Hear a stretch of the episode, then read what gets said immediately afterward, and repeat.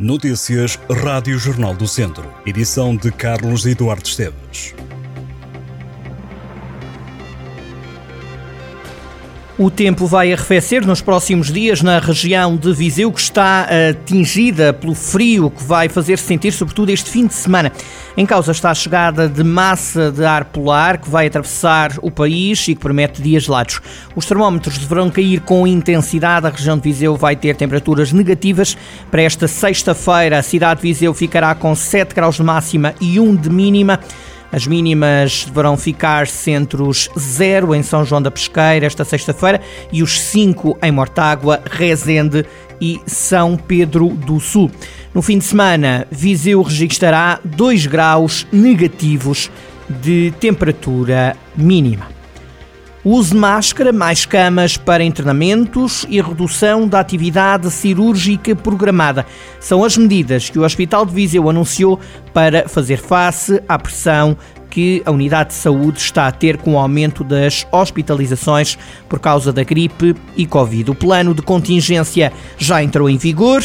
É obrigatório usar máscara por parte de todos os profissionais em todos os contextos de prestação de cuidados, assim como todos os visitantes e doentes internados ou no serviço de urgência. A enfermaria de cirurgia C, com 26 camas, e de ortopedia A, com 12 camas, ficam também para internamento adicional de medicina interna. Com esta reorganização, 8 camas de ginecologia ficam para o serviço de ortopedia. Também ficou decidida a redução da atividade cirúrgica convencional e de ambulatório de adultos em realizar no bloco operatório central. Devem ser programados apenas os doentes para cirurgia eletiva prioritária e muito prioritária. O plano de contingência foi ativado numa altura em que as urgências gerais noturnas do Hospital de Viseu passaram a funcionar sem restrições, mas a pressão mantém-se com esta unidade a ter na última semana uma média de 500 episódios em todos os serviços. O Presidente da Câmara de Viseu, Fernando Ruas, admite aumentar a tarifa de gestão de resíduos caso a entidade reguladora dos Serviços de Águas e Resíduos, ERSAR, cumpra a ameaça de cobrar multas pesadas aos municípios. No final da reunião de Câmara, Fernando Ruas aludiu à chamada de atenção da ERSAR para o facto de os municípios portugueses não estarem a refletir no consumidor final as tarifas da gestão de resíduos. De acordo com Ruas, a Câmara de Viseu gasta 6 milhões e meio de euros com a recolha de lixo e recebe das famílias apenas 2 milhões e meio, o que representa um déficit de 4 milhões de euros. O presidente da Câmara de Viseu diz que o município vai aguardar para ver, até porque o aumento da taxa, que atualmente é de 3 euros, não está previsto no orçamento deste ano. A Câmara de Nelas abriu as candidaturas aos apoios para a recuperação pós-incêndios, depois do fogo de 23 de agosto último, nas freguesias de Nelas e de Senhorim.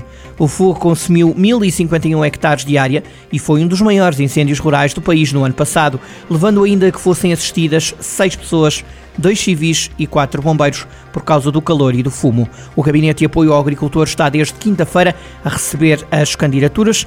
O serviço funciona às quintas e sextas-feiras no edifício Multiusos Nelas, às segundas, terças e quartas na sede da Junta de Freguesia de Senhorim, das 9 da manhã às 5 da tarde. E vão ser inauguradas esta sexta-feira as requalificações da ligação entre São Pedro do Sul e as Termas e da Rua Serpa Pinto. As duas obras tiveram um investimento conjunto superior a 1 milhão de euros. A Ministra da Coesão Territorial, Ana Brunhosa, vai estar presente na cerimónia marcada para as 4 da tarde.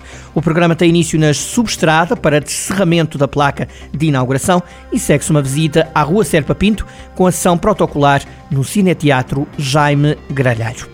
A rearborização do Parque de Santiago em Viseu está em fase de conclusão. A plantação das árvores deveria ter terminado há três meses, em setembro, mas com estrangimentos por parte do empreiteiro, nomeadamente na aquisição de espécies, atrasou a entrega da obra. O projeto prevê a plantação de 335 árvores de nove espécies distintas, no investimento superior a 142 mil euros. As árvores são, na maioria, cerejeiras do Japão e pereiras de jardim. Passam esta sexta-feira 10 anos desde a morte de Eusébio. A lenda do futebol português morreu a 5 de janeiro de 2014. O Pantera Negra brilhou no Benfica e na seleção nacional. Bola de Ouro, conquista da Taça dos Campeões Europeus pelo Benfica e o Mundial de 66 foram três dos momentos altos da carreira do King. Em jornal do Centro.pt passamos em revista os pontos altos de uma carreira que permitiu a Eusébio ser considerado um dos melhores jogadores da história do futebol mundial. O Pantera Negra está no Panteão Nacional, em Lisboa.